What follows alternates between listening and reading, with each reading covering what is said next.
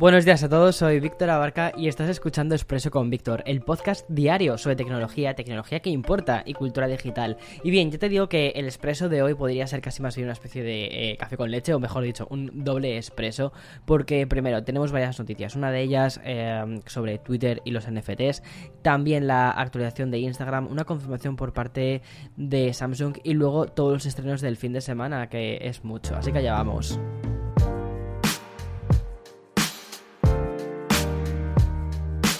El pasado mes de septiembre, Twitter anunció que iba a comenzar a trabajar con los activos digitales que están más de moda ahora mismo, de los que todo el mundo habla, que son los NFTs. ¿Y en qué sentido y de qué forma iba a hacerlo? Pues muy fácil. Básicamente probando una funcionalidad que yo creo que es bastante novedosa y que lo que va a hacer va a ser permitir a los usuarios utilizar estos NFTs, estos tokens, ¿vale? Como si fuese el avatar. Es decir, un, un NFT, al final es una imagen, ¿no? Un poco, eh, como si fuese pues eso, tu imagen de perfil. Y va a incluir información que va a mostrar a qué blockchain pertenece esta obra digital para demostrar que es auténtica, que no, has cogido un JPG, le has dado doble clic, descargar y subir al, al eh, Twitter.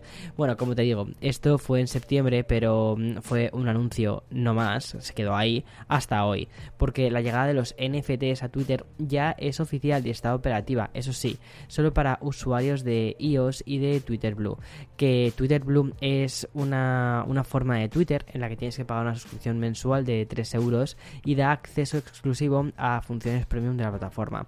Para utilizar estos NFTs con imagen de perfil con forma hexagonal, los usuarios de Twitter Blue lo que pueden hacer es vincular sus billeteras eh, criptográficas a la plataforma. Respecto a qué, billeteras pueden ser vinculadas con esos perfiles, las siguientes. Una sería la de Argent, otra sería Coinbase Wallet, Ledger Live, Metamask, Rainbow y Trust Wallet.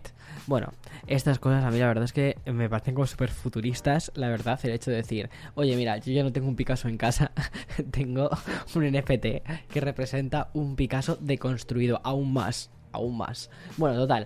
Eh, la segunda noticia es sobre Samsung y empieza así, con un comunicado. Dice, en Unpacked, o sea, perdona, el Unpacked de febrero del 2002 eh, lo presentaremos el dispositivo de la serie S más notable que jamás hayamos creado. La próxima generación del Galaxy S está aquí, reuniendo las mejores experiencias de nuestro Samsung Galaxy en un dispositivo, en un dispositivo, remarco, vuelvo a leer, ¿vale?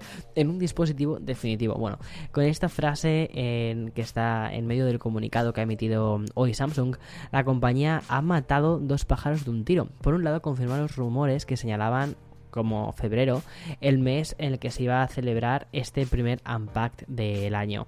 Pero es que además de todo esto, la marca surcoreana lo que está haciendo es crear un hype brutal alrededor del próximo lanzamiento, que será la serie que formen los nuevos Samsung Galaxy S22, que serían el Samsung S22 normal, el 22 Plus y el Samsung Galaxy S22 Ultra.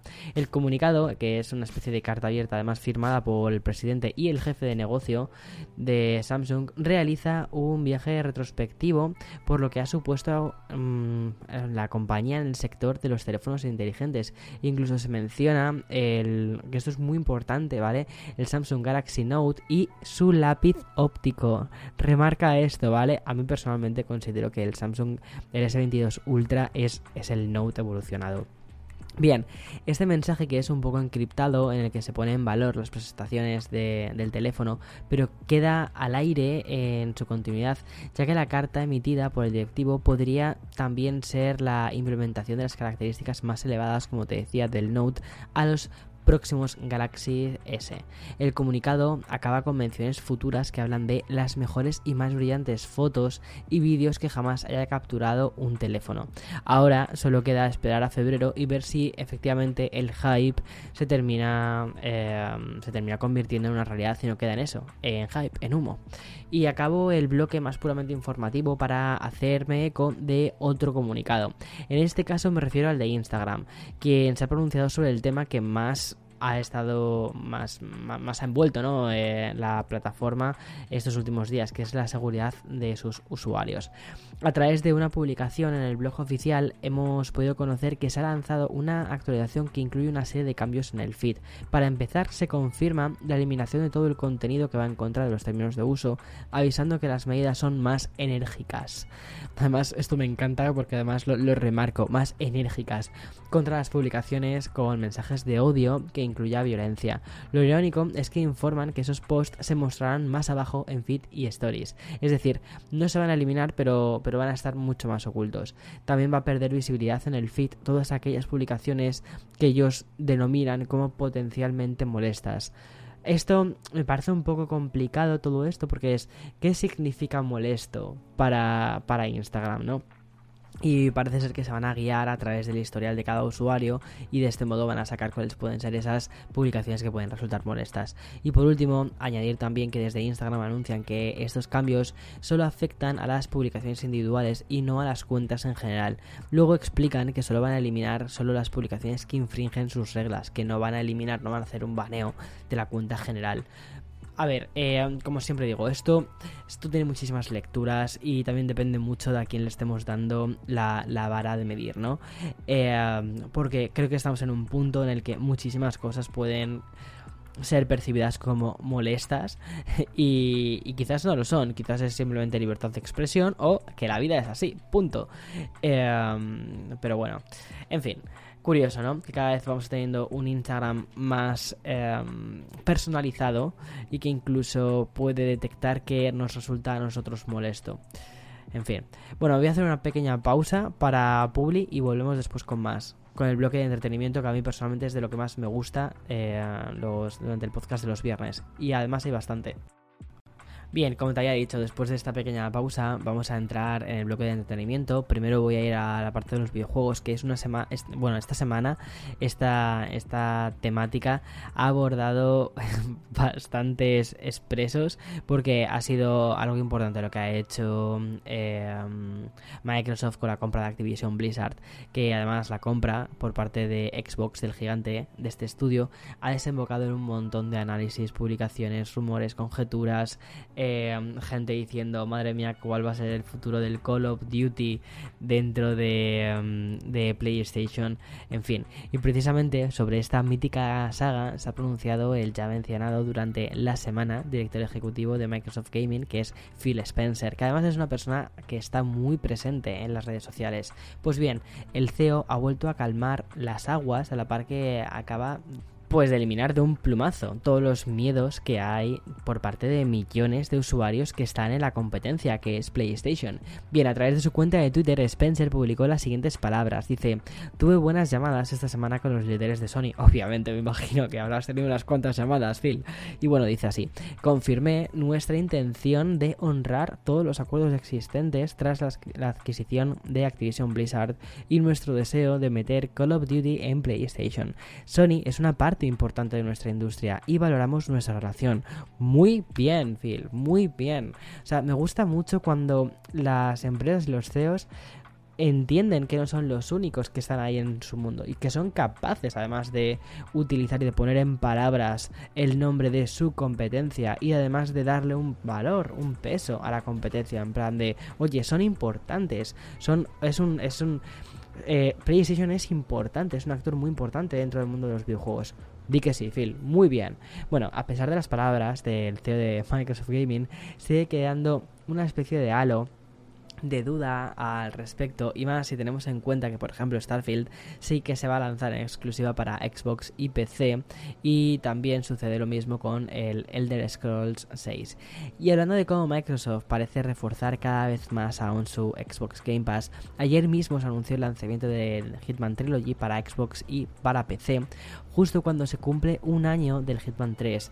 IO Interactive anuncia que la trilogía de World of Assassinations, formada por eh, Hitman del 2016, luego el Hitman del 2018 y esta mencionada tercera parte del año pasado, se va a lanzar el mismo día también en PlayStation 4, eh, PlayStation 5, Xbox One y Series X. Y el otro anuncio que este me ha encantado a mí personalmente es un comunicado que ha hecho esta semana y ha sido, o sea, esta semana la verdad es que ha, sido, estado muy monopolizada por Microsoft, pero también han salido otras cosas dentro del universo de, de Star Wars.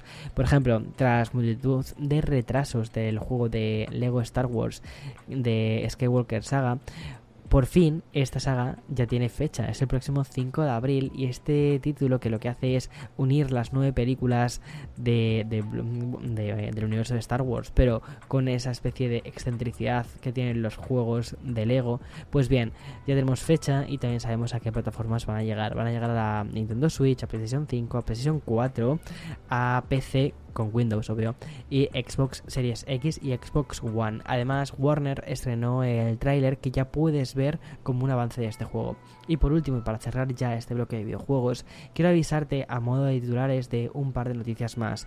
Por un lado, dos retrasos confirmados por los propios estudios. Si antes te hablaba de la tensión que hay respecto a la exclusividad o no respecto a la saga del Call of Duty, hemos podido saber estos días que las próximas temporadas del Call of Duty Vanguard y Call of Duty Warzone se van a retrasar una quincena más. Del 2 de febrero, que es cuando estaban previstos, van a llegar al final el día 14. Bueno, chico, no es mayor drama, ya está. Y ya para acabar, avisarte que Nintendo Switch ha lanzado una actualización que es la 13.2.1 de la consola y si bien es cierto que apenas han comunicado desde la compañía que el parche es para básicamente mejoras generales de la estabilidad, también eh, podría estar preparando la consola para el próximo gran lanzamiento y es que el próximo día 28 de enero, no sé tú, pero yo estoy, yo ya lo he marcado en el calendario ahí con rojo, es el lanzamiento del nuevo eh, Pokémon que se llama Leyendas Pokémon Arceus. Tiene una pinta, tiene una pinta brutal. Yo creo, no sé cómo lo ves tú.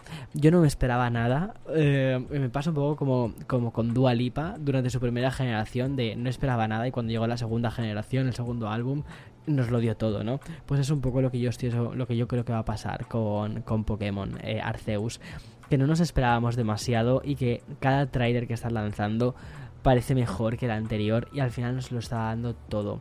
Y ya paso al bloque de streaming que nos sirve además para despedir una semana más y es un bloque que también ha tenido su presencia en algún expreso de estos días gracias a los avances y fechas de una de las series más esperadas del año que es Moon Knight en Disney Plus y sobre todo El Señor de los Anillos que va a estar en Prime Video. Pero vamos a los estrenos de esta semana. Netflix, un poco lo de siempre, tenemos muchísimos lanzamientos desconocidos y de poca importancia que se van eclipsando unos por otros. Y es que mm, hoy ha llegado la esperadísima y cuarta y última temporada de Ozark la serie de Jason Bateman ha dividido su final en dos partes para alargar un poco más la experiencia.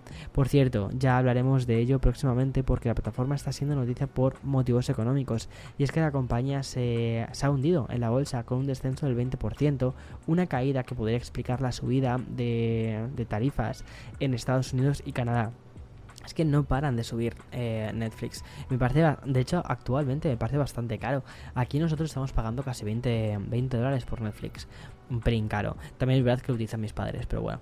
Y en HBO Max, muy poca cosa. Tan solo el aterrizaje en la plataforma de Space Jam, A New Legacy, ya sabes, es la secuela nostálgica de la película de Michael Jordan, pero en este caso con LeBron James como protagonista. Y más novedades en Apple TV que ya tocaban, porque hoy mismo nos llega la tercera temporada del thriller de Servant. Mira, qué ganas, eh. Tenía muchas ganas de esto. Además, un remake totalmente inesperado y que va a hacer feliz a los que fueron niños en los años 80 y los 90, que es Fraggle Rock. Los Muppets creados por Jim Henson se reeditan para ver si tienen igual de éxito en los niños en este siglo XXI.